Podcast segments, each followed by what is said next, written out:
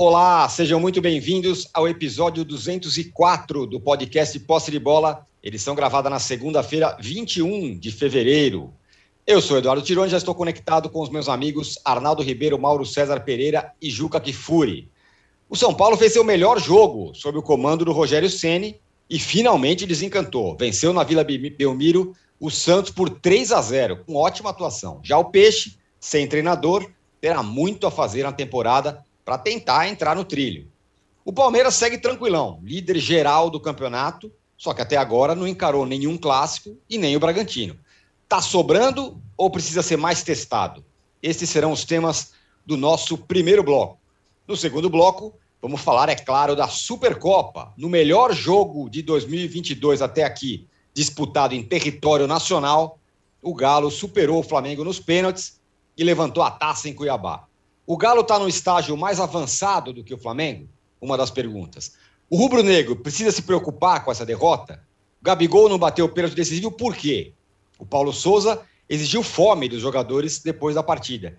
E torcedores organizados protestaram no desembarque do time no Rio de Janeiro. Será que é para tanto?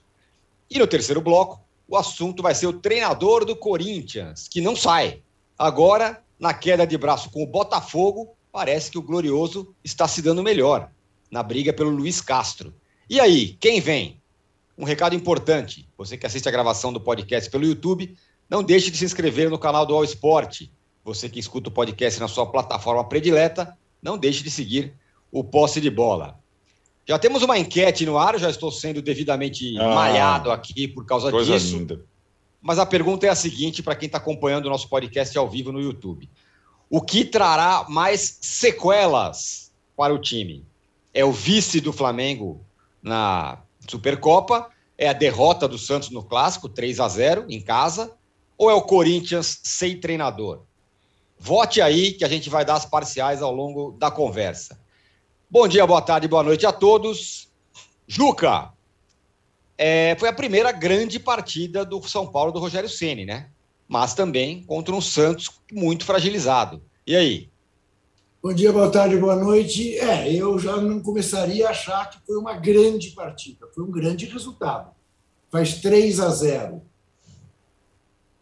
num clássico, na Vila Belmiro, onde o Santos não ganhava já desde, desde que, aliás, o Rogério Ceni passou pelos, pelo São Paulo pela primeira vez, né? E, e é uma história de escrita razoável, né? Porque quando o São Paulo ganhou de 3 a 1 na Vila é, com o Rogério Ceni. Havia 10 anos que não ganhava na Vila, desde 2009 não ganhava na Vila.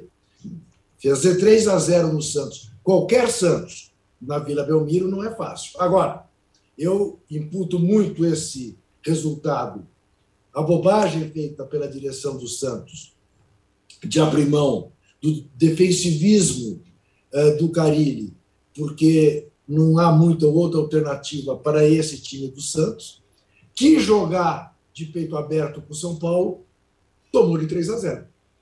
Tomou de 3 a 0. São Paulo fez um segundo tempo realmente bom. O primeiro não, não achei.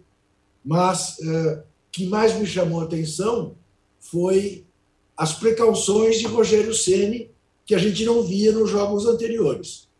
São Paulo jogou um jogo mais cauteloso desde o início e a partir do momento que fez o primeiro gol, tratou de garantir o resultado. E garantiu no segundo tempo da maneira mais eficiente possível, né? embora é, com, a, a, com o auxílio de um gol contra. Mas é aquilo. É, vá dizer para o torcedor: ó, oh, não se iluda, esse 3 a 0 não significa muita coisa. Porque o torcedor vive de resultado e o resultado foi muito bom. O resultado foi muito melhor que o desempenho do São Paulo.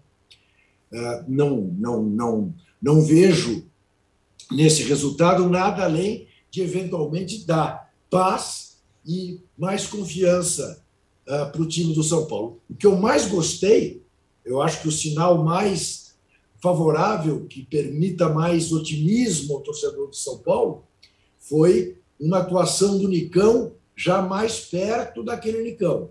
Nicão chegando no seu, talvez, no seu estágio físico necessário. E o Nicão bem vai ser, sem dúvida, uma válvula de escape para o São Paulo Futebol Clube. Mas eu ontem, infelizmente, não pude ver o programa de vocês. Imagino que quando você perguntou para Arnaldo Ribeiro se ele gostou, achou ruim, achou um lixo ou adorou, ele tenha optado pela paixão, pelo resultado. Porque esse é Arnaldo Ribeiro. É. Adorou. Deve ter dito isso. Adorei. Uh -uh. Mais ou menos, porque ele não quer dar o braço a torcer das ah, é críticas feitas é, anteriormente. Agora, então, eu vou perguntar para o Arnaldo. Arnaldo, é... o Juca falou que o, o, o, São Paulo jogou de uma forma diferente ontem, um pouco mais se resguardando, mas também eu imputo a isso ao fato do gol ter saído logo. Com 10 minutos de jogo, estava 1 a 0 para o São Paulo, e aí é, a, o, todo a dinâmica da partida muda. Ou estou errado? Não, você e o Juca estão certos. Ah, bom. É, agora, é, é, curioso porque nesse jogo, é, nesse clássico, acho que teve as duas coisas. Teve a melhor partida do time sob o comando do Ceni, sim, é, com a marca do futebol que ele tanto idealiza, sobretudo na construção do segundo gol, aquele, aquela sucessão de passes entre todos os jogadores mas teve também um pouco mais de pragmatismo para ganhar o jogo. É isso que o Juca é, destaca. É, e acho que na questão aí da discussão do que será o Rogério no São Paulo nessa passagem, ou essa segunda passagem dele pelo São Paulo, tá, é, tá muito na, na, na essência do time ou do futebol que ele pretende que o time pratique. E acho que é, esse essa defesa incondicional da construção, ela é interessante até a página 2. Depende do adversário. E o Rogério, nas entrevistas, que aliás são muito boas depois dos jogos, porque ele conversa muito sobre futebol e pega exemplos é, de outros campeonatos, e usou muitos exemplos da Premier League nesse final de semana sobre posse de bola, cruzamentos, domínio. Citou o jogo do Manchester City com o Tottenham, citou o jogo do Liverpool. É, e acho que é, o time ideal, é, que não está nem próximo de ser o São Paulo hoje, é um time, e a gente vive discutindo aqui, que joga de diferentes maneiras de acordo com o adversário. Então o Rogério é, se vangloriou de pegar um adversário que topou jogar de igual para igual, entre aspas, de peito aberto, como disse o Juca. Sabe quantos adversários vão fazer isso contra o São Paulo na temporada, mesmo do Brasileirão? Não dá para encher na mão, deve ser uns cinco. E a maioria dos times, até pela proposta de jogo do São Paulo, vai jogar fechado no erro do São Paulo. E o Rogério tem que ter uma fórmula para isso também. Isso é jogo também, né? Isso é futebol também. E é, você falou do primeiro gol, Tironi. Foi a primeira vez que o São Paulo abriu o marcador no campeonato paulista no sétimo jogo, é, no primeiro tempo. Então, é claro que muda. E aí, o Juca também destacou bem o Santos, que já estava abalado emocionalmente, sem treinador. No segundo tempo, ainda depois daquela alteração do Marcelo Fernandes, que tira o volante do Camacho, aí o São Paulo deitou e rolou. Porque o Santos é, se abriu de uma forma desesperada.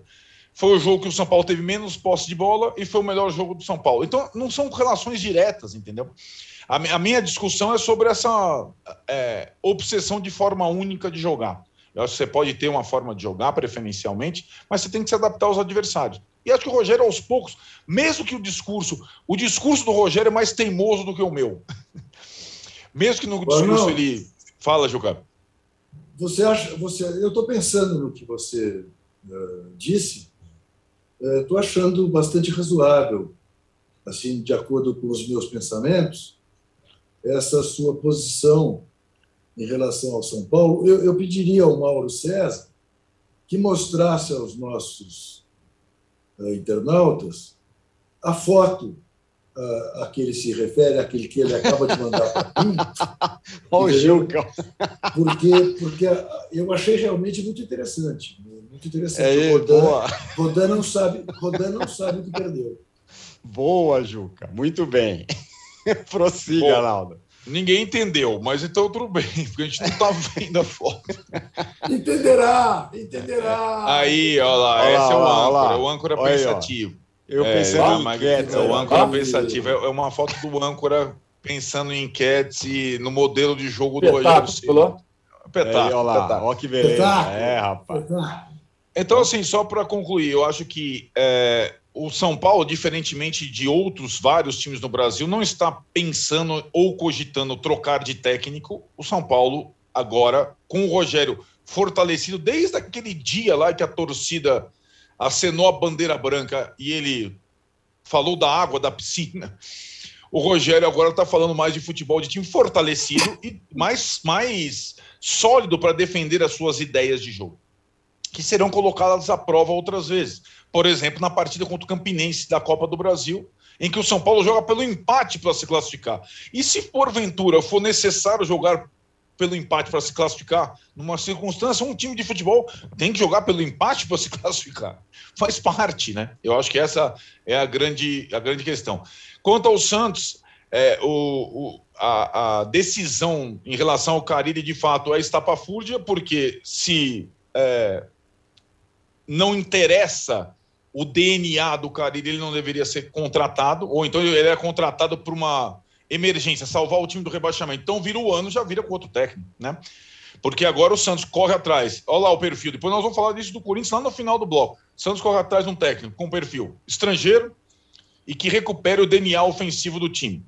Quarta-feira tem o Salgueiro pela Copa do Brasil. Se o Santos perder, ele está eliminado com o técnico interino. Tá? Santos me parece bem complicado. Ele que já passou uma temporada passada no limite do rebaixamento do Paulista do Brasileiro, bem mais complicado. O São Paulo tem mais horizontes, tem mais investimento, tem mais dinheiro, tem mais jogadores. O São Paulo pode fazer uma temporada melhor que a temporada passada, mesmo que não faça um campeonato paulista bom ou exemplar, como fez na temporada passada, quando saiu da fila no Paulista e só fez isso no ano. É, então, acho que o São Paulo tem, tem é, sinais promissores nos últimos jogos, de fato, sob o comando do Rogério. Muito bem. O Mauro, eu vou passar para você a pergunta aqui que é pertinente para falar do clássico, que é a pergunta do Eric Ribeiro. Ele pergunta aqui no nosso chat no YouTube. A vitória do São Paulo foi ótima, mas o Santos nem de longe mostrou a resistência que mostram os times do interior. Concorda? Ah, inclusive o gol aí da, da, troca de passos, né? Que acho que é um, é. um gol que obviamente mostra é, que o, o, Rogério sabe dar um treino, sabe preparar a sua equipe, tem suas deficiências como treinador, sobre elas já falamos aqui inúmeras vezes, mas ele sabe trabalhar. Ele monta uma equipe, ele tem uma proposta, ele quer que o time saiba trabalhar a bola, é, e o time constrói bem a jogada. Em contrapartida, a resistência é quase nula, né? É, pelo contrário, tem até a boa vontade de colocar a bola contra o próprio gol do Santos. Então, assim, você percebe ali também a facilidade com a qual o São Paulo consegue fazer a construção da jogada sem, sem ter briga pela bola, sem ter a tentativa real de, de bloqueio ali, de interceptar o ataque adversário por parte do Santos. Eu acho que isso fica claro durante o jogo. É, e fica claro também, né, o Juca já falou sobre isso, né, é, que não, não, não, cabe mais no futebol essa coisa de ficar dando satisfação para é, torcedor maluco, é, turminha de, de, rede social que quer tomar as decisões, jornalista de, que, que dá chilique porque o time não venceu e acha que tem que mudar tudo por conta de um jogo. É, cara, o Fábio Caminho tem um perfil, foi contratado para executar um trabalho. Primeiro, evitar o rebaixamento para o Santos. E agora, durante o Campeonato Paulista, ele poderia, se tivesse condições de trabalhar, fazer desse Santos um time pelo menos mais organizado, um time é. mais competitivo, que defensivamente pudesse resistir a adversários tecnicamente melhores. O São Paulo é melhor que o Santos tecnicamente nesse momento, para tentar fazer uma temporada melhor. Mas ele parte para um outro caminho, quer dizer. É, é... Por quê? Por conta de pressões, porque perdeu um jogo, porque realmente, é, é, enquanto no futebol se trabalhar assim, vai ser muito difícil, é muito aleatório. Você tem que dar muita sorte, né? De mandar um técnico embora por conta dessas pressões, e aí o outro chegar e plim, tudo fica maravilhosamente bem de uma hora para outra. É, é, é, muito aleatório, sabe? Isso quando acontece, assim, é meio que ganhar na loteria. Porque a tendência é não acontecer isso. E acho que o São Paulo ontem aproveitou bem isso, porque o São Paulo já foi vítima da mesma situação de pressão, de, de, de cobranças, de resultado que não vem, e discussão se o técnico tem que ser demitido. Está no começo de, um, uma temporada. Os jogadores foram contratados, a comissão técnica atual entrou para pagar também o incêndio. Mesma situação do Carilli e Absene. Chegou para evitar que o time fosse rebaixado, o time não caiu. Aí começa o ano. Não dá para esperar é, é, a, perfeição, o, melhor do que, que as pessoas podem oferecer em tão pouco tempo. é, é, é, pertinente discutir para e passo o que vai acontecendo, mas sempre entender que é um processo em andamento. Agora, se você percebe que está tudo uma porcaria, que nada anda, que não há nenhum progresso, que não há nenhuma luz no fim do túnel, aí sim, aí você vê que tem que trocar a comissão técnica, porque aqueles caras ali, não acho que fosse o caso do Carilho, não. Acho que era um caso para se insistir um pouco mais. Eu entendo que o Santista tem essa coisa do DNA ofensivo, o Carilho não, o técnico com tal perfil, mas o DNA ofensivo, ele, ele é dependente do DNA dos jogadores, que envolve a capacidade de jogar futebol, a capacidade de ser ofensivo, de fazer um time ofensivo. Sem esses jogadores, sem a, a, jogadores com tal característica, não tem DNA de clube. Não, não existe isso. Isso é meio que um uhum. folclore. Por mais que o clube queira jogar, se o Real Madrid, se quiser jogar de forma ofensiva e não tiver jogadores para isso, não vai jogar. Aliás, fez uma partida semana passada até covarde, na minha opinião, diante do PSG. Entrou na armadilha do time francês e ali ficou e pouco atacou, com todo o poderio, poderio que tem. Tem ótimos grandes jogadores. Então, acho que o São Paulo aproveitou bem uma oportunidade em que ele estava, de fato, no, no, na posição inversa àquela que ele vem é, é, ocupando. Agora, o Arnaldo falou da questão de enfrentar times fechados. Né? É, esse é o trabalho que o Rogério vai é. ter que, vai ter que é, desenvolver. Ele já falou sobre isso na coletiva passada, retrasada, acho que na outra também, da questão de girar a bola mais rápido para encontrar o espaço na defesa adversária. Quando a troca de passe é lenta, é muito mais fácil para a defesa manter, manter a sua organização e não ceder o espaço onde você quer enfiar ali a bola para um cara entrar na cara do gol.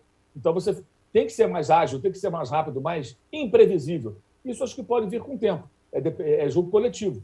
A gente vê muito isso. Lógico, vou citar aí a excelência ou algo próximo disso, apesar da derrota do sábado, do Manchester City, que tem é, é, uma movimentação é, é, quando as coisas funcionam bem, obviamente, né? É, é, muito bem treinado, os jogadores sabem o que fazer, os deslocamentos para abrir espaço, para conseguir abrir a defesa adversária, e as coisas funcionam bem. Isso demanda tempo. Então, guardado as devidas proporções, é o que ele tem que buscar. Ele pode se inspirar, ele gosta tanto de falar da Premier League, eu acho ótimo que seja assim, porque ele está falando do melhor campeonato. Né? É, ele pode se inspirar nessas equipes para tentar fazer, dentro das possibilidades do seu time, do seu elenco, algo que não é igual, gente, mas que se inspire nisso. Isso leva tempo leva tempo, não é de uma hora para outra, mas tem que continuar trabalhando, porque, de fato, a maioria das vezes São Paulo vai enfrentar defesas fechadas. Né? E a coletiva dele ontem até foi de novo boa. Ele melhorou muito nesse aspecto. Ele não fica mais usando os argumentos é, estatísticos, digamos assim, para se defender. Ontem até eu gostei do que ele falou, dos cruzamentos. Acho ainda que perto de 60 cruzamentos contra a Inter de Limeira não, não dá. É muito. É sinal de que você pega a bola na, área do, na, na lateral do campo você não tem muita opção de jogada e você joga a bola na área. E isso também acontece na Premier League. Isso também acontece com o time do Guardiola. Na final da Champions League, o time do Guardiola bateu até lateral na área do Chelsea, uhum. porque não conseguia fazer mais nada. O Chelsea aniquilou o City, o De Bruyne estava fora, machucado, já tinha saído, e até isso teve. Ou seja, nem sempre também a gente vai poder usar os grandes times do futebol europeu como referência. Eles têm os seus dias ruins, eles têm os seus dias de falta de criatividade, de repertório, de tudo, e que entra na vala, na vala comum. Mas acho que as entrevistas estão melhorando, porque ele está tentando é, é, ser até didático algumas vezes, diante de algumas perguntas que são até muito simplórias, como antes da Inter de Limeira. Por que, que o São Paulo jogou marcando no campo dele? Claro, de contra esses times, né, que o Arnaldo a ele se referiu, se São Paulo resolver marcar no seu campo, o adversário também vai marcar no seu campo, não vai ter jogo, amigo. Vai ter só chutão para lá e para cá. E a bola não vai passar no meio campo, o adversário vai falar, beleza, vamos ficar aqui no 0 a 0 para mim tá bom a obrigação de assumir o jogo e atacar sempre será do time grande, do time que tem um elenco melhor, e o São Paulo vai ter que saber lidar com isso. E o Santos, difícil saber né, o que vai acontecer com o Santos. Quem vai treinar o Santos? Né? Lembrando que no ano passado o Ariel Holan saiu justamente porque foi contratado, começou um trabalho, percebeu os inúmeros problemas no clube e meteu o pé. Foi lá para o México. É vice-campeão mexicano, por sinal. Quinto técnico em um ano, né? É, é. brincadeira. É. Vai para o quinto o... técnico em um ano. O Arnaldo, quem está com o técnico há muito tempo e tudo bem e tal, é o Palmeiras, líder geral do Campeonato Paulista, ganhou mais uma aí. Uhum. E só que também não enfrentou ainda nenhum clássico e nem o Bragantino. É. Mas e um amigo meu fala que está sobrando, que se jogar com o time reserva vai ser campeão. Mas também tem outro lado, né? Ainda não enfrentou um grande jogo até aqui no Campeonato Paulista.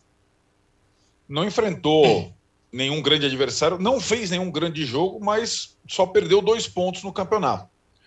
Então, Palmeiras é líder geral, mesmo com jogos atrasados. Então, ele já fez seis partidas, faltam seis. Quatro delas é, serão contra Bragantino, Santos, São Paulo e Corinthians. As outras duas, o Juca lembra bem de adversários cabalísticos, Inter de Limeira e Guarani. O Palmeiras não é. Nos, nos, antigos, assim, eles vão lembrar de Inter de Limeira e Guarani por outros motivos, né? Não, não são não. boas recordações.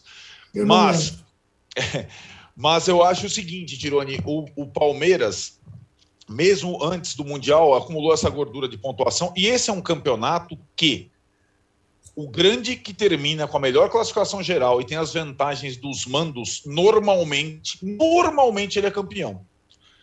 Então foi assim com o São Paulo ano passado, né?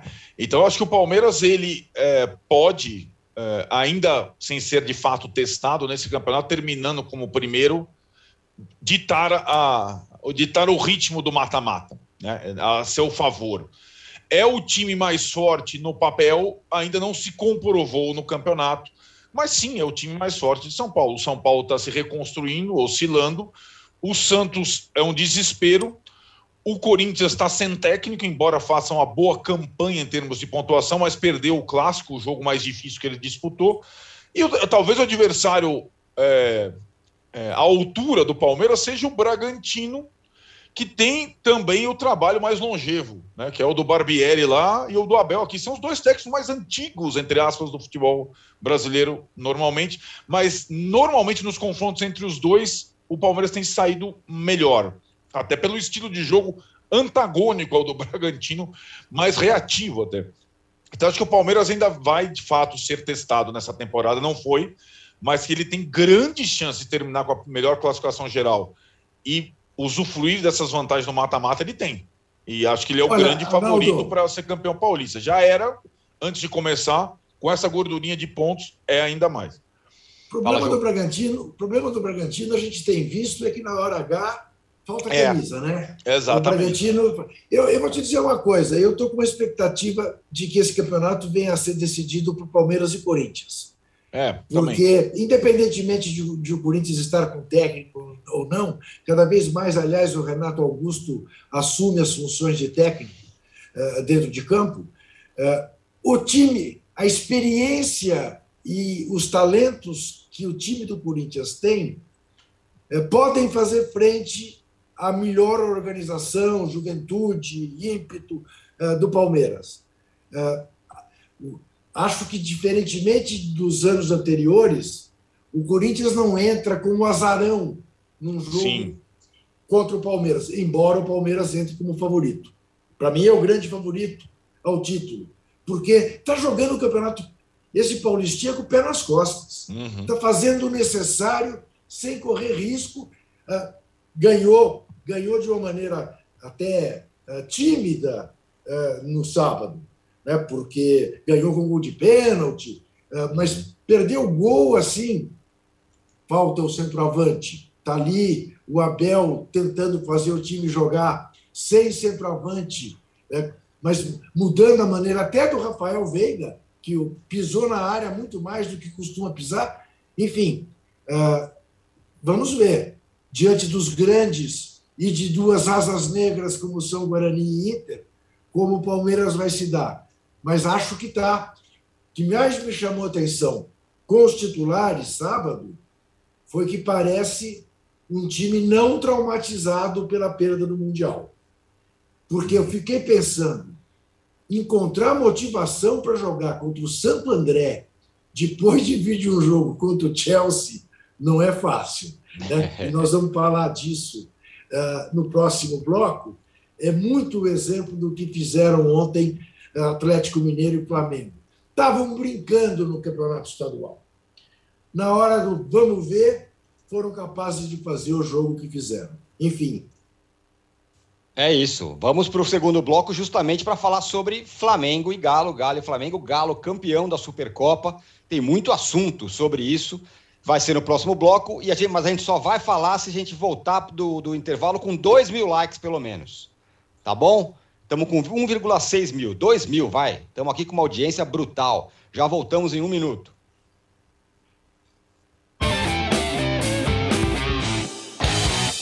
Futebol sem fronteiras. Jogo jogado dentro do campo e fora dele. Bastidores, economia, política, turismo. O podcast do UOL para quem gosta de futebol internacional e tudo o que vai além de um simples grito de gol. Futebol Sem Fronteiras, toda quinta, comigo, Júlio Gomes e Jamil Chad, no canal UOL. Todos os dias, às 9 horas da manhã, você tem um encontro marcado com o esporte aqui no canal UOL. Às segundas e sextas-feiras tem o podcast Posse de Bola com o nosso timaço de comentaristas analisando as principais notícias do mercado. E aí, na terça, quarta e quinta, às nove da manhã, o encontro é comigo, Domitila Becker, do All News Esporte, que traz as principais notícias do esporte no Brasil e no mundo. Prepare o seu cafezinho e eu te espero aqui no canal ONU.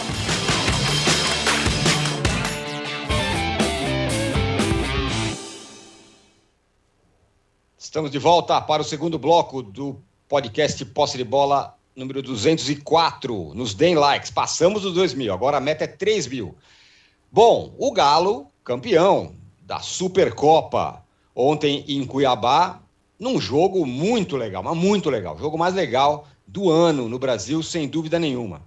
É, Juca, foi o que eu falei, primeiro grande jogo do ano do Brasil, e tinha gente que era contra. Não, não pode ter esse jogo, não tem cabimento. Que jogo legal, que, como disse você, né, então... né? Os dois times parecem brincando, e aí, em campo ontem, deram uma aula de, de, de bom jogo, de diversão, muito legal. Então, veja, essa Supercopa parece que pegou. É, era para ser um jogo festivo. Né? E por dois anos seguidos, reunir as rivalidades de momento, as discussões de momento, quem é melhor, um ou outro, é, fizeram com que a gente olhasse para esse jogo e os times olhassem para esse jogo como uma coisa até mais importante do que o jogo é. Os jogadores, felizmente, não entraram na pilha da bobagem da cartolagem, fizeram um jogo leal, jogaram bola, buscaram a vitória o tempo todo. Você sabe que eu estava vendo Chelsea, uh, Manchester City e Tottenham no sábado e pensava com os meus botões. Não dá para ver no Brasil um jogo dessa intensidade, dessa qualidade. Primeiro, porque os nossos gramados não ajudam. E pensei, amanhã, em Cuiabá, calor para cada um, de rachar mamona. Não, não vai dar. Não, não será uma coisa comparável. Foi. Sem, sem nenhum medo de estar cometendo heresia ou pachequismo. Foi um jogo de futebol que o europeu assinaria embaixo. Em Cuiabá, sob um baita calor, foi um belíssimo jogo de futebol, como havia sido o jogo entre Flamengo e Palmeiras uh, no ano anterior.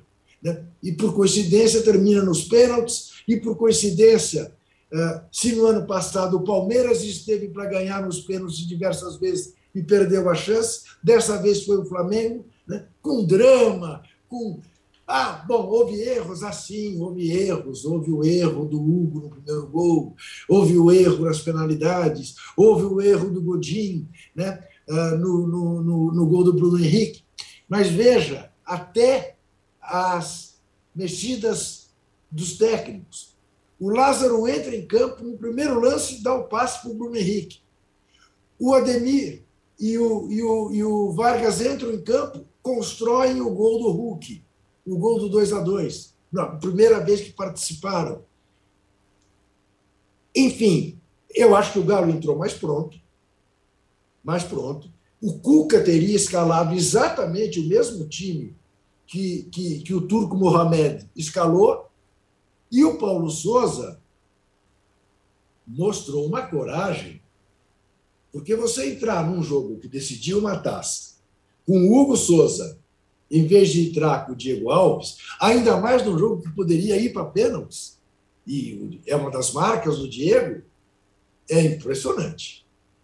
Insistir no Rodinei, né, num novo jeito de jogar, deixando o Isla no banco, corajoso, corajoso. Para mim, a maior coragem é por o Diego para jogar o segundo tempo, mas entendi que ali o Flamengo estava perdendo a posse de bola e precisava reequilibrar. Agora, o jogo fantástico desse ponto de vista, porque se o Flamengo sai o primeiro tempo ganhando de 3 a 0, não teria sido exagero, dadas as chances que criou. Saiu perdendo de 1 a 0, na chance que o Galo teve. Depois que o Galo toma o 2 a 1 a blitz do Galo para cima do Flamengo, eu gostei demais do jogo. E acho que os dois, os dois times, as duas torcidas, têm motivos para olhar para a temporada com otimismo, pelo que se viu é, no jogo de ontem. Enfim, eu, eu assim achei. Eu confesso a vocês que só vi o Sansão por obrigação, porque eu tinha me bastado em matéria de futebol no fim de semana com o jogo de sábado da Premier League e com o jogo uh, uh, de ontem decidindo a Supercopa. A Supercopa, acho que pegou. Lembram-se, a Recopa Sul-Americana nunca foi uma coisa que a gente levou a sério aqui no Brasil, deu muita importância. Bastou ter um São Paulo e Corinthians para decidir uma, uma Recopa Sul-Americana que mudou o patamar da competição. Foram dois jogos agônicos e tal, no Murumbi. Uh, enfim, uh, até nem me lembro quem foi o campeão, mas isso não importa. Estou falando. Aquele treinador lá. Quem era o treinador? Não, estava outros tempos. Outros tempos. Não, não eu, eu, refresca a minha memória. Foi o Corinthians campeão. O Corinthians campeão com o pé nas costas. Era o Tite o técnico do Corinthians? Sim. E do São Paulo?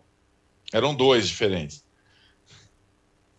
Bom, o, o, o, o, nosso, o nosso querido uh, internauta ficará sem a informação uh, por algum tipo Quem de... era? Eu confesso que eu também não lembro. É, eu também não lembro. Não estou lembrando porque eu não estou lembrando. Se não lembrasse, eu falaria. Caiu um, caiu o Ney Franco e entrou Alto Olho no, no jogo da volta. Foram dois técnicos derrotados é, daqueles majestosos? No intervalo de sei lá quantos dias.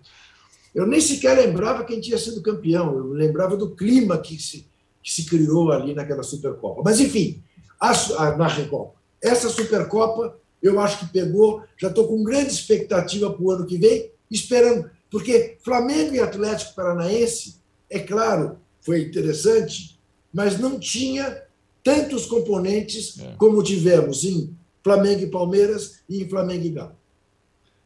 Muito bem. O Mauro, eu até tuitei isso ontem falando o seguinte, cara, o jogo vai para os pênaltis, qualquer um que ganhar foi um puta jogo legal, então tá tudo bem, não vai ter sequela para ninguém. Mas aí é, o Gabigol não bate pênalti, aí a galera fala, por que, que ele não bateu? O Paulo Souza na entrevista foi, foi uma entrevista muito boa depois, falando, ah, eu, esse time precisa ter fome. Eu não sei se faltou fome, não entendi isso, queria, queria saber de você. Depois, torcedores organizados vão lá no aeroporto com pipoca para protestar o desembarque é muita coisa para um jogo que foi parelho, que qualquer um poderia ter ganho. Ah, a gente reclamando do Hugo, que falhou no gol. Enfim. É, sobre os torcedores, é, eu sou amplamente favorável às organizadas, sou contra a punição às torcidas, acho que tem que punir o CPF, nem, não do, nem o CNPJ, mas a presença daquela meia dúzia de torcedores de uma das organizadas do Flamengo foi a coisa mais patética do domingo. Né? Primeiro, um grupo pequenininho, achando, se achando mais rubro-negro do que todos os rubro-negros, né? Estamos aqui para cobrar porque podemos cobrar. Não, tem que. Que história é essa? Tem nada que está lá. Os mesmos que foram levar a bandeira para homenagear jogador, foram cumprimentar o Andréas Pereira, né, lá no CT, depois que cometeu uma, uma falha gravíssima, né? Que eu acho até que nem por isso não, não se deve contar com o atleta, mas a falha que o Andréas Pereira cometeu foi, foi lá prestar apoio realmente é contraditório e a cena patética do, da noite barra madrugada. E nem viram os jogadores. Os caras saíram por outro caminho, entraram no ônibus, foram embora e tchau. Quer dizer, foram lá bancar os bobos, né?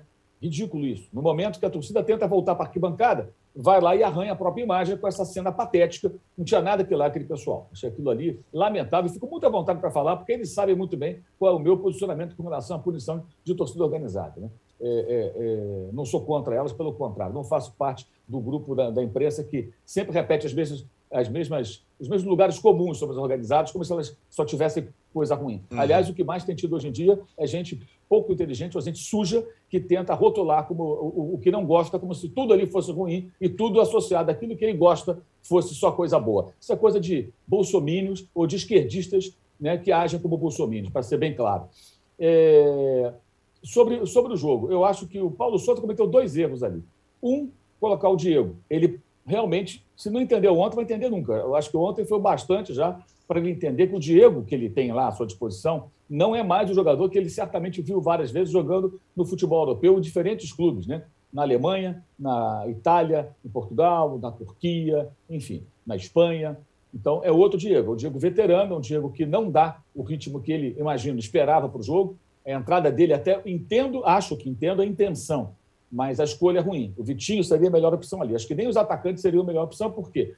A ideia não era ficar no jogo de trocação, que era a característica do time do Renato, no momento que o Atlético ia se lançar para pressionar e ter condições de reter um pouco mais a bola. O Flamengo estava com menos posse de bola, inclusive, teve menos posse de bola durante o jogo. E o Vitinho daria essa condição de ser uma válvula de escape também e, e dar agressividade ao time. Né? É, aliás, ele entrou bem no jogo depois do Vitinho, quando é, é, é foi, foi para a partida. É, acho que esse foi um erro grave que ele cometeu. E o outro foi não definir quem bate os pênaltis. A explicação dele na coletiva, eu discordo veementemente dele de qualquer técnico que deixe os jogadores resolverem. Essa decisão uhum. tem que ser do técnico. Olha, quem vai bater o pênalti? Primeiro vai ser o Tirone, que é o melhor batedor, depois é o Juca, depois é o Arnaldo, depois é o Fulano. O Mauro é o último, que é o pior, então vai bater só em último caso. Aí entra o Ilharão. O Ilharão perdeu pênaltis contra o Racing na eliminação da Libertadores e contra o Fluminense na Taça Rio, sabendo que perdeu em 2020 também, é, é, é, com ele perdendo pênalti. E ele, não, ele foi bater ontem. Aí eu acho que o erro é do jogador. O jogador tem que ter ser mancó. Fala, vem cá, eu já perdi duas vezes pênaltis aqui, eu não sou bom nesse negócio. Aí ele vai e bate no meio do gol. Então acho também outro erro, que aí é do jogador. E, mas, no geral, eu acho que o Paulo Souza foi bem. A coletiva foi ótima. Ele tocou em pontos é, nevrálgicos ali do, do, do, Flamengo, dessa falta de fome, que eu acho que passa por uma fragilidade até emocional. O Flamengo sucumbe em momentos decisivos, não é de hoje. Então, é preciso ver isso. E ele deixou bem claro ali, falou mais de uma vez: fome, humildade. Falou, preciso ter humildade, entender que aquilo que foi conquistado no passado recente não basta, que é preciso continuar vencendo ele foi muito claro. Eu acho isso muito legal. Que esse papinho furado de que o técnico fala para o grupo, fala para o meu grupo, e aí fala um monte de historinhas de boitatá para o torcedor. Ele mandou a letra para os jogadores, certamente falou lá dentro, imagino eu, né? E falou para o torcedor. Para o torcedor do Flamengo ficar sabendo o seguinte: alguém ali está percebendo que as coisas têm que ser ajustadas. E esse é o momento do ajuste, que é justamente na pré-temporada. O Atlético, obviamente, tinha muito mais características do time do Cuca, no time do, do, do Mohamed, é óbvio, o Atlético terminou o ano sendo campeão e jogando melhor que o Flamengo. Foi vice, vice, vice, né? continua sendo vice. Vice de novo, né? com o regato. Então, o trabalho do Paulo Souza ele é um trabalho que exige mais. E o perfil dele como técnico amplia essa necessidade de trabalho um certo tempo, porque ele é um técnico que foge completamente aqui do, daquilo que a gente vê normalmente no futebol brasileiro, do que era o próprio Flamengo então a mudança de posição de jogadores e tudo mais. Acho que o Flamengo tem que ver urgentemente a questão do goleiro. O Diego Alves, ele não está esperando confiança, porque técnico, fisicamente não está bem, também é veterano. O Hugo deu mais uma demonstração de que ele não pode ser o titular do Flamengo. A bola que ele rebate no primeiro gol é algo muito comprometedor, já falhou no Fla-Flu. Então, assim, não adianta, o rapaz treinou nas férias e tal. Tecnicamente não está preparado para isso. Um dia vai estar, não sei. Hoje não está. Está muito claro. É, é, acho que ele também ontem foi apresentado a Rodinei, que mesmo quando faz um bom jogo, ele sempre fala isso, é o, a, é o termo que o André Rocha usa, acho perfeito, é o elo fraco da defesa. Em cima de quem sai o gol? Rodinei. O, o Vargas tem 1,73m, 74 ganha dele na cabeça, ele mal saiu do chão. E ali surge o gol. Também erra o Fabrício Bruno no gol do, do Hulk, né? porque diante do, do atacante ele não consegue travar e pedir a finalização. Gravíssima também a atuação do Godin, um desastre um desastre. Tomou um drible desclassificante do Arrascaeta dentro da área do primeiro tempo, que o Gabigol perdeu a chance, né? E do gol do Bruno Henrique, ele, o Gabigol corre na direção ali da, do lado direito da defesa do Atlético e ele tenta perseguir, mas ali quem tinha que acompanhar era o Natan. Quando ele tenta voltar a pegar o Bruno Henrique, ele não consegue cortar uma bola que era dele. O Godinho, e o reserva do Godinho é o Hever. Então, acho que o Atlético também tem lições importantes a tirar daí. Tá? O Atlético, por muito pouco, não perdeu essa disputa para o Flamengo e seria em cima do Godinho. E a gente tem falado sobre isso. O Godinho é um perfil de zagueiro que atuava num time de, diferente né, é, daquilo que deverá ser o Galo nessa temporada. Veterano, pesado, e ontem ele foi muito mal, foi um dos piores em campo. Né? Gostei da atuação do Felipe Luiz, não gostei da atuação do Davi Luiz. Né? O Arão achei mal, acho que o Arão é um problema que o Paulo Souza vai ter que detectar quem pode fazer aquela função, talvez usar o Arão até como zagueiro, porque o, o, Arão não está, acho que funciona muito bem. Já o João Gomes, ótimo. O Lázaro entrou muito bem ele está tentando usar os caras da base. Né? O Lázaro entrou e deu passe para o gol, e quase fez o gol. Depois o Arana foi ótimo ali interceptando. O jogo foi muito bom, foi muito legal, dentro daquilo que a gente está acostumado a ver. E mostra o quê? Campeonato estadual obriga é, times fortes a ficarem o tempo todo lutando contra os parres, né? na maior parte do tempo. Aí tem um clássico ou outro ali que a coisa fica um pouco mais interessante. Então, quando você tem um confronto de times mais fortes, você tem uma possibilidade de um jogo melhor. Claro que no Brasileirão você não vai ter isso o tempo todo, mas pelo menos você amplia a possibilidade de boas partidas. Então, tá, tudo passa pelo, pelo, pelo tamanho do estadual, que é até menor esse ano por conta da Copa do Mundo, que estrangula ainda mais o calendário, mas ainda assim são muitos jogos inúteis, né? E agora, na quarta-feira, o Flamengo vai jogar contra o Botafogo, que é, de novo, é uma, já é de imediato uma oportunidade de o Paulo Souza cobrar essa fome, porque os adversários do Flamengo dos clássicos sempre vêm famintos. E o Flamengo não costuma estar assim. E isso precisa ser corrigido urgentemente. O time do Flamengo vive muito, o time, o elenco, né? É, das glórias do, do, do, ano de 2019, do início de 2020. E isso é até, até de 2021, quando ganhou o brasileiro. Mas isso não basta. O técnico foi muito bem ali. Mas acho que tem uma, uma, uma, um trabalho em andamento, em desenvolvimento. Acho que tem boas possibilidades de dar certo. Achei muito satisfatória a atuação do, do, do time do Flamengo. Acho que o Atlético foi bem também, é, mas com problemas também a corrigir. Acho que aí o Mohamed vai ter, vai ter também um, um trabalhinho, que é natural que seja assim. E foi um ótimo jogo, foi um jogo muito legal. Infelizmente, tem gente que ficou o tempo todo reclamando, reclamando, reclamando, é, dizendo até que não deveria ter o jogo. Quer dizer, prefere pegar uma taça, receber para o SEDEX, do que disputar uma partida. Quer dizer, que, que nem existia esse negócio, né? E que foi legal, de novo foi legal, como disse o Juca, foi um jogo que foge aí a, a, a média dos jogos que a gente tem acompanhado, né? E um detalhe que eu queria registrar, só para não deixar passar, e vou deixar uma pergunta para vocês. O que nós teríamos de chororô, de mimimi, de nhenhenhen, dos seguidores da seita, né? e seus porta-vozes, seus redatores também, se aquela bola na mão do Natan Silva, que foi ignorada pelo Anderson Daronco, que estava de frente para o lance, e logo depois ele tomou um amarelo, ou seja, seria o segundo, no primeiro tempo. Natan Silva seria expulso no primeiro tempo. Se aquilo fosse do outro lado, na mão do Davi Luiz, e depois o Davi Luiz toma um cartão amarelo. Imagine o chororô que nós estaríamos acompanhando. Né?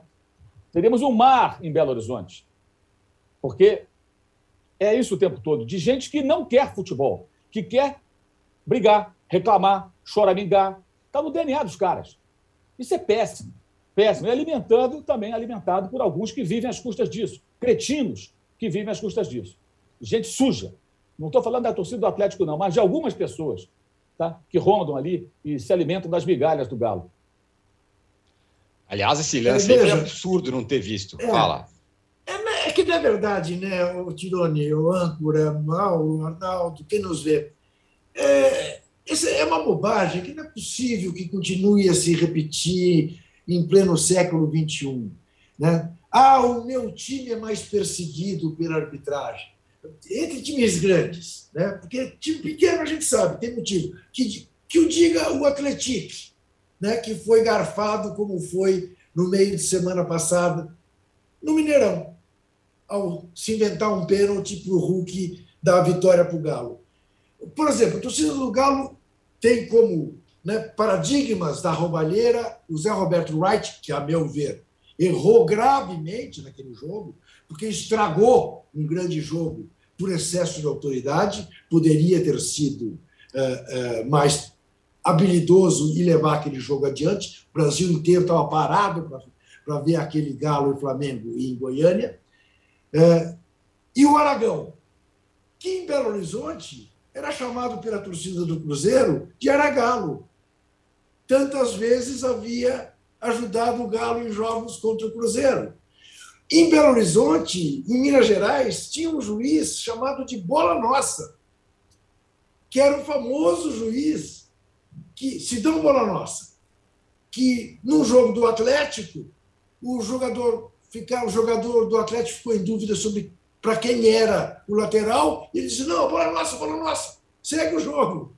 Entendeu? Então vamos parar com essa bobagem, né? Porque será que as pessoas não percebem que isso só faz com que haja um complexo de inferioridade?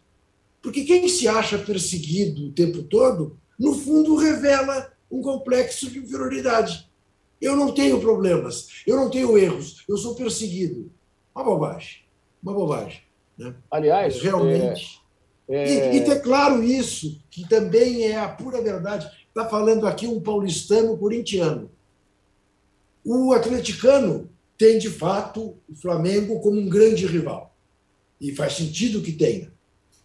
Pelas mane pela maneira como perdeu o Campeonato Brasileiro, pela maneira como houve aqui naquela Libertadores. O rubro-negro não tem o Galo como rival preferencial. Não tem, não tem. Não adianta querer criar na torcida do Flamengo um rival que a torcida do Flamengo não reconhece como tal. É tão óbvio isso. Enfim. É, eu só queria acrescentar o... um detalhe, né? Fala. O Luca falou do Height. Alguém lembra quem apitou Atlético 1, Flamengo 0, partida de ida? Aquela na qual o Palinha e o Rondinelli disputaram uma bola, né? Para dizer o mínimo, né? Sim. né? E o Rondinelli Sim. ficou com o maxilar arrebentado. E no dia Sim. da final, o Manguito estava em campo, quase entregou no final. E o Rondinelli estava na cama no hospital com a cara toda arrebentada, cheia de pino, parafuso, sei lá mais o quê. Alguém lembra? Foi o Romualdo Arpifilho. Por que, que ninguém lembra? Porque a torcida do Flamengo não fica falando de Romualdo Arpifilho. Ela fala do Nunes. A, a rivalidade é unilateral. E isso é alimentado através dos tempos, né, por décadas, por gerações e gerações de gente chorona, que mesmo quando vence reclama. Ontem tinha gente reclamando de arbitragem, gente. Depois da vitória nos pênaltis, quando o Flamengo perdeu quatro pênaltis. Isso é uma coisa doentia. É não saber saborear o seu momento de vitória. Isso é pequeno. Acho que o Atlético merece coisa melhor. Acho que o Atlético pode ter coisa melhor. E ter um pouco mais de altivez, né? Que está faltando, mesmo na vitória. Tem que saber ganhar também. Não é só saber perder, é saber ganhar. E acho muito bom que os dirigentes, os torcedores do Flamengo, grande maioria, não fiquem batendo na tecla desse erro do Daronco, da mão do Nathan Silva, porque o jogo não se resume a isso. Como não se resume ao Diego. Tem muito mais coisas envolvidas. Né? Eu acho que daí você pode, de forma inteligente, com bom senso, tirar lições dos dois times, de coisas importantes que essa partida oferece para você seguir o seu trabalho. Né? E acho que essa rivalidade poderia ser uma coisa muito. Essa rivalidade unilateral ela poderia ser mais saudável, até virar uma rivalidade bilateral, que evidentemente não é. É, muito bem, aqui ó, no chat bombando com, essas, com esse assunto aqui. Eu falo, o Marcelo Cirino fala: o Daronco fez poucos abdominais, só 22 faltas. Ele não apitou essa falta que o Mauro lembrou bem. O Alves LG fala: Paulo Souza tem razão, o Flamengo perdeu o olho de tigre. O Mauro também falou sobre isso agora. E o Alves LG também fala: por que o VAR não interferiu no lance de mão do Natan? Interferiria se fosse um lance para expulsão. Se fosse para amarelo, não interferiria. É a regra do VAR. O Vinícius Fernandes fala que achou o Fla foi bem e se mostrou um time mais organizado que o Atlético. O quanto vocês acham que a imprensa e torcedores resultadistas podem atrapalhar o Fla nesse início de temporada? Pergunta aqui o Vinícius Fernandes. Eu vou perguntar para o Arnaldo sobre o Galo, se o Galo está no momento é, mais adiantado de preparação do que o Flamengo, e também sobre essa história do pênalti do Gabigol, não bateu e tudo mais. Bom, é, eu acho que o jogo de ontem mostrou algumas evidências, né? O, o Atlético é, optou pela manutenção do time base, é, até curiosas cenas que jogadores é, influenciaram em algumas decisões do Mohamed, como o Alan pede a substituição para a entrada do Guga, que bate pênalti, o Alan não bate pênalti. O Mohamed olhava para lá para cá, é para fazer isso, é para fazer aquilo. Estava ainda completamente ainda, digamos, pisando em ovos. Deu a perceber isso. É, o, o, elenco do Atlético é, e o time que o Atlético tem, o time base, ele procurou seguir exatamente. Acho que fez muita falta ontem para o jogo e para o time do Atlético o Zarate, que eu acho que é o cara que tem a, a, o ritmo do jogo. Fez muita falta, muita falta mesmo. É um desfalque de peso para esse time que já está na boca do torcedor. E vai fazer muita falta o Júnior Alonso, que o Mauro falou sobre o Godin. São jogadores incomparáveis hoje. O, o Júnior Alonso, ele era um jogador que tinha liderança, rapidez, saída de jogo, vitalidade, que o Godin não tem mais. Então isso vai ser um problema para o Galo na temporada, na minha opinião. E a ausência do Zaracho torna um time mais previsível. Então acho que o Galo foi mais ou menos como a gente esperava. É, e o, o Flamengo, que é despertar mais curiosidade. E aí eu acho que tem muita coisa rica para o Flamengo é, ou para o Rubro Negro analisar, desde o, da, da escalação até as substituições, até a entrevista. E aí, assim, o Rubro Negro imagina um time no papel, quando o Paulo Souza estivesse é, é, chegando, que tinha, sei lá, porventura, Andréas Pereira, Pedro e Gabigol tal. Não, Pedro nem entrou. Então, de novo, Pedro nem entrou, né? Não é que ele come, não começou jogando, ele nem entrou. Não jogou Andreas Pereira ou Thiago Maia, que estava machucado, que também foram contratados por uma bala em definitivo. Jogou William Arão e João Gomes, né? É, e aí entrou o Lázaro, os meninos, como o Mauro falou. Então, o, o Paulo Souza pensa futebol não exatamente como o rubro-negro idealizava futebol com os melhores no papel. Vai ser ainda difícil jogar Pedro e Gabigol pelo que a gente viu até agora. Não jogou no Fla-Flu, não jogou no Atlético e Flamengo, certo? Nos jogos grandes. Né? Então tem sinais aí. Tem ainda a questão do Diego, que é uma opção de segurança para o Paulo Souza, utilizada no Fla-Flu e no Flamengo e Atlético. Lembrando que esses são os dois jogos grandes que o Flamengo fez sob o comando do Paulo Souza até agora. Então tem, tem umas opções que eu entendo e que o torcedor vai ter que entender, porque não é exatamente o time que ele imaginava no papel é, bonitão, não, ali os melhores desde o começo. E na decisão por pênalti, eu tô com o Mauro. É, primeiro, eu acho que o Gabigol, é, se não quis bater, e ele não quis bater, é, sendo o melhor cobrador de pênaltis do Brasil, tem uma questão aí. Ainda mais que o batedor do adversário, o Hulk, foi lá duas vezes e bateu, né? Então é um duelo de titãs. E o Hulk foi para a responsabilidade. O Gabigol não foi. Né? Não foi. E aí tem que ter o técnico ali. Não adianta. É, tem uma questão, além do, de perder o brilho nos olhos, tem uma questão de, de comando e hierarquia e tudo mais. O, o, você falou bem, Tirone. Um jogo 2 a 2 penalidades, não sei quanto, não sei quanto, todo mundo bateu, não deixaria sequela alguma, em tese, mas o jogo sempre deixa sequela para o derrotado. Né? E a sequela foi na decisão do Gabigol não bater o pênalti. Melhor cobrador do Brasil, não vou bater o pênalti. E o técnico falou: não, você vai bater o pênalti. Então é injustificável ele... isso. Não tem, não tem desculpa. A fria, o... a fria que ele deixou o Vitinho, né, Arnaldo? Porque e, e lembra, é... que, que, o Vitinho viesse depois dele, normal. Mas imagina não tem, é, não tem justificativa. É assim, quando acabou todos batendo, você sabia que o Hulk ia pegar a bola e ia bater o pênalti do Galo. E você imaginava que o Gabigol fizesse o mesmo. Né? É, é simples assim. É, e uma, é, outra coisa, na série normal, quem abriu a cobrança foi o Lázaro, né? não foi o Gabigol, foi e o Hulk abriu para o Atlético.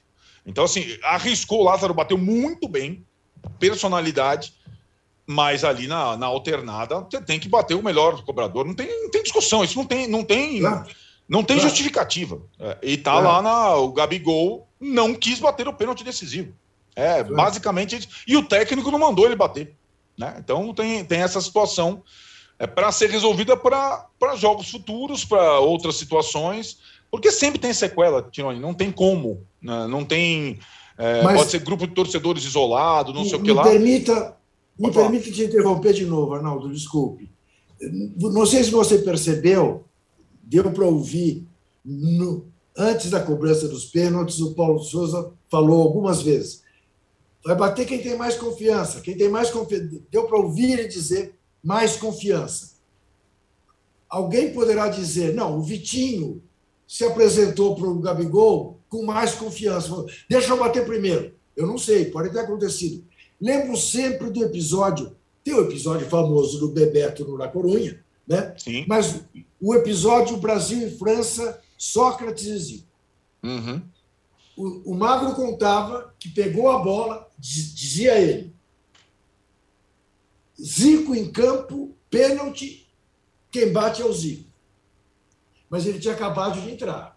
Eu peguei a bola, cheguei nele e disse: Galinho, você bate? Querendo que ele dissesse: não, bate você. O Galinho pegou a bola, e falou assim: essa é minha. É assim que o Magro contava.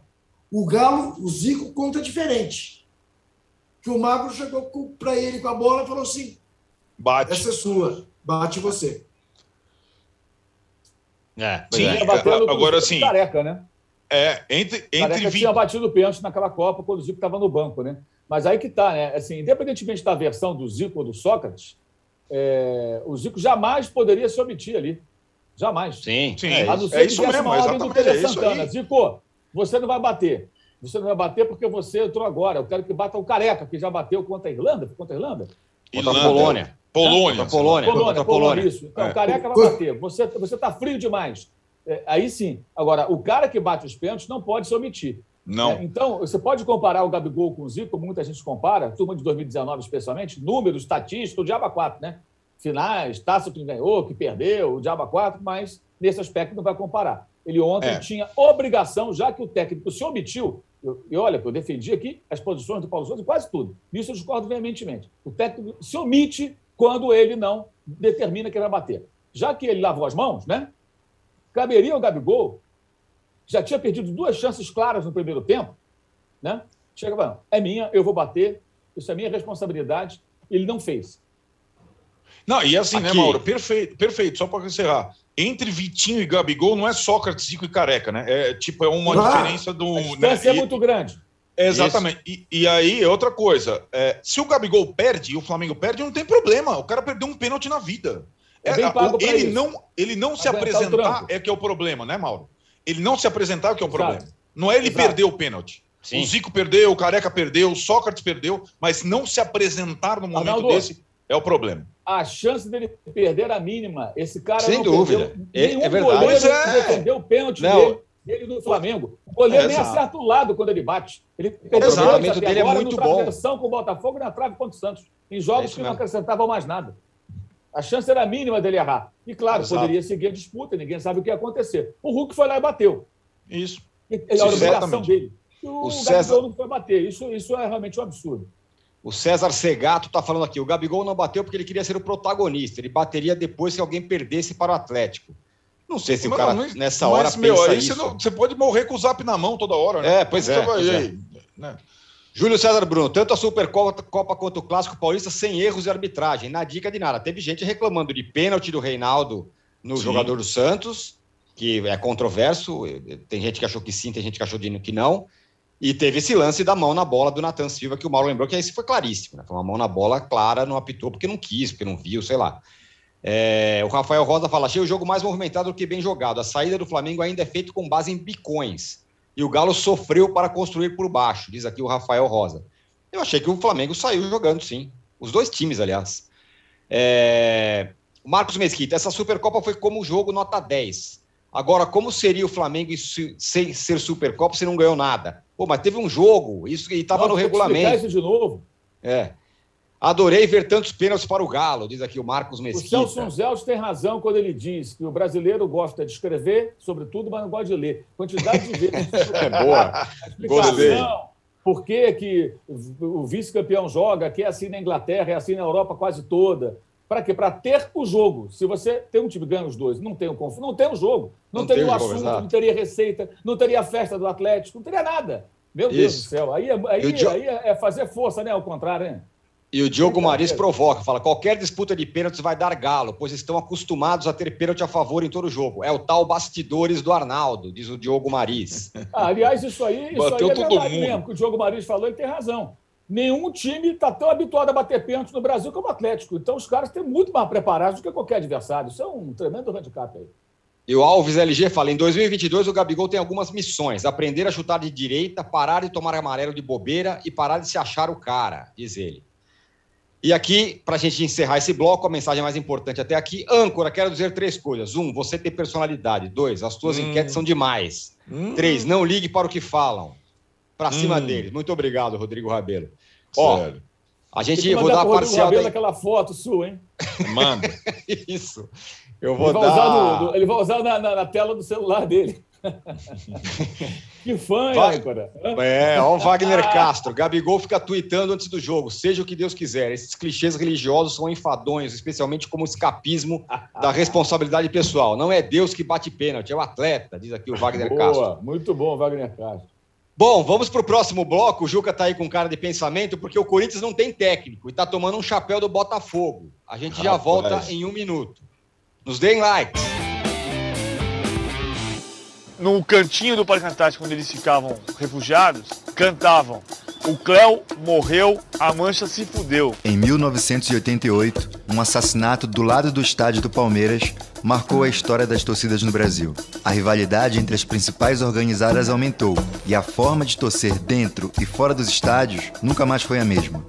O podcast Futebol Bandido agora se chama Wall Sport Histórias. Nessa terceira temporada, a gente descobriu documentos inéditos que revelam detalhes dos primeiros anos das organizadas Uma jornada cheia de festas, brigas, reviravoltas e despedidas precoces. Todas as violências que você vê é em ônibus, é em estádio, em qualquer lugar. Não é ponto de uma que não tem torcida uniformizada hoje. Você pode ouvir o UOL Sport Histórias sobre Meninos e Porcos no site do UOL e no seu agregador de podcasts preferido.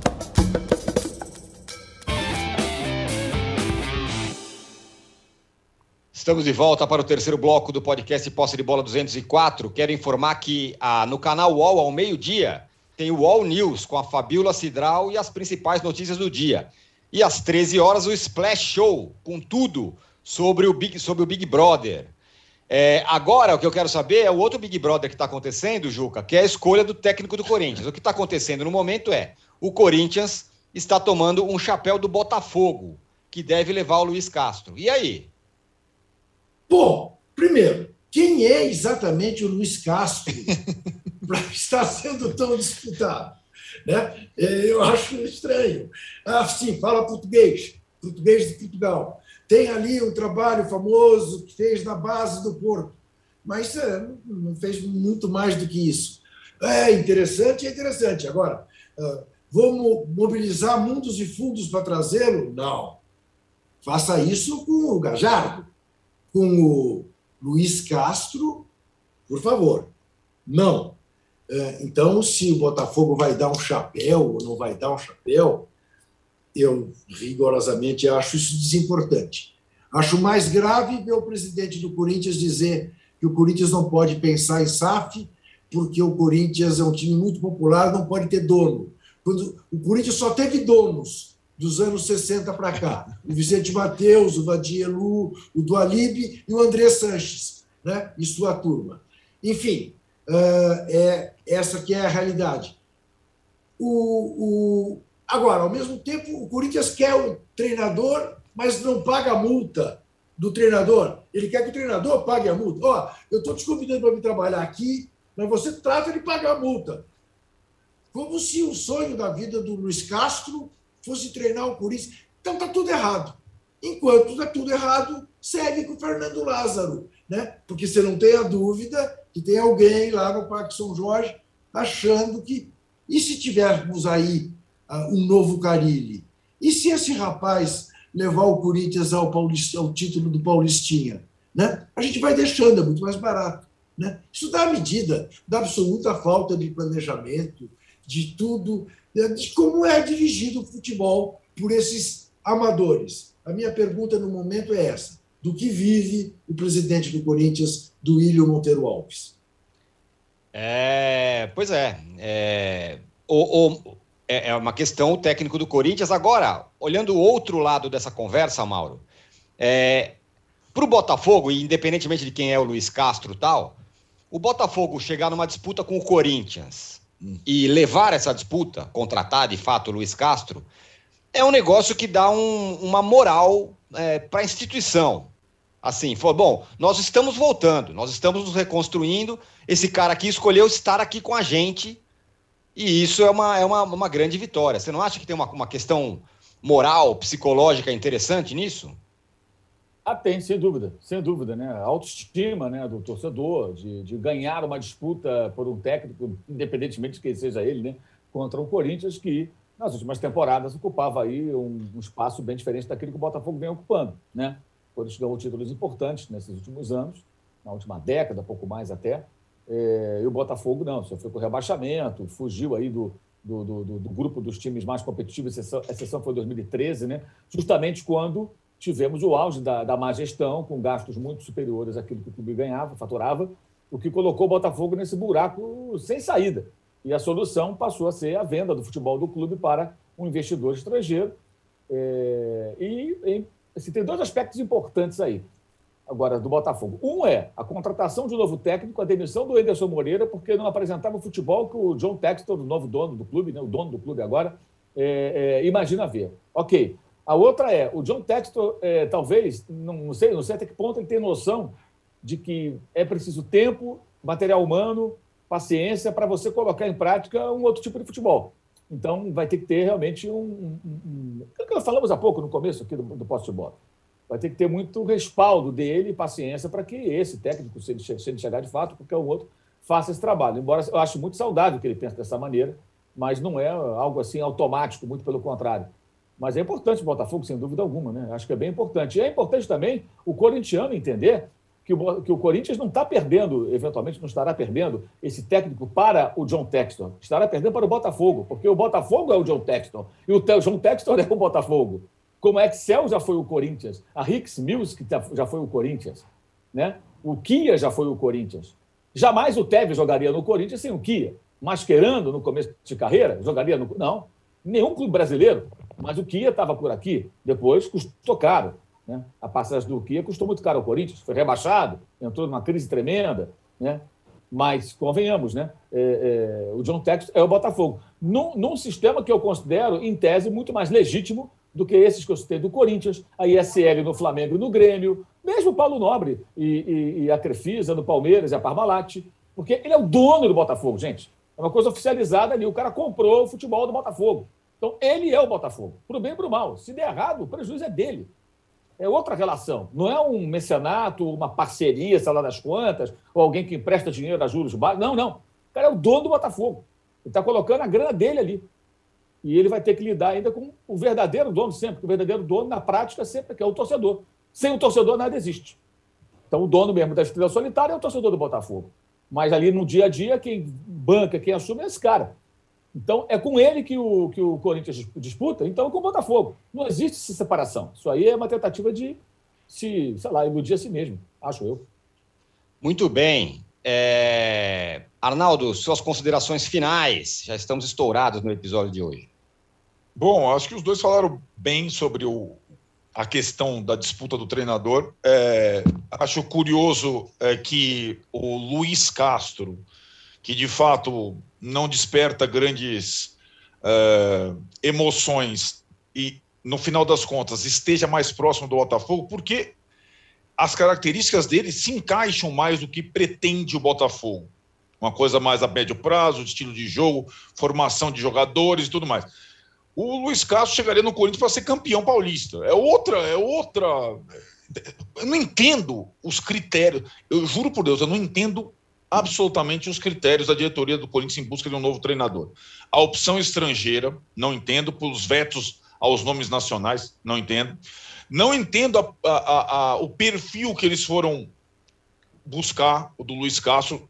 Aliás, quem levantou a lebre foi o Botafogo.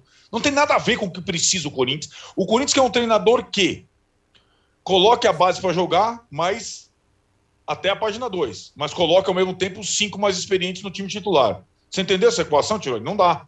O cara tem que vir. Ó, você renova o time, mas põe todos os medalhões para jogar também, hein? Só cabem 11, né? É, então, tipo, o Corinthians está completamente sem rumo diretivo. É, essa é a situação. Da saída do Silvinho, refém da torcida, sem convicção alguma. E, de fato, eu acho até que, para o que precisa o Corinthians, não tinha nada a ver o Luiz Castro. Nada a ver, mas nada a ver, nada a ver, nada a ver. Para mim, ele duraria uma semana no Corinthians, para ser bem sincero com você. Uh, conhecendo como funciona o Corinthians. Para o Botafogo, eu entendo a ideia do novo dono de um projeto a médio prazo com um treinador estrangeiro que também construa, que é, pinte jogadores na base. Para o Corinthians não tinha o menor sentido o Luiz Castro. Nunca teve o menor sentido o Luiz Castro. Zero. Quem sabe o Corinthians aleatoriamente acerte, como aconteceu com o Palmeiras com o Abel Ferreira. Foi aleatório, acabou acertando. O Corinthians vai tentar, de novo, acertar aleatoriamente, porque estratégia diretriz esses caras não têm. Muito bem. Jorge Jesus também foi aleatório no Flamengo. Sim. É. Muito bem, fechamos com um senhor atraso aqui, o poste de bola número 204, mas valeu a pena. Muito obrigado, vocês todos que estiveram aqui. Resultado da enquete: o que trará mais sequelas para o time? Recorde de votos, viu? Para vocês que reclamam das minhas enquetes. Vice do Flamengo, 41%. Derrota do Santos, 31%. Corinthians sem treinador, 28%. A gente volta na sexta-feira. Obrigado a todos. Tchau.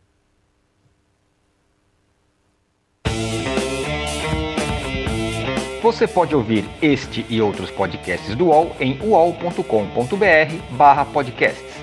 Posse de Bola tem pauta e edição de Arnaldo Ribeiro e Eduardo Tironi, produção de Rubens Lisboa, edição de áudio de João Pedro Pinheiro e coordenação de Juliana Carpanês.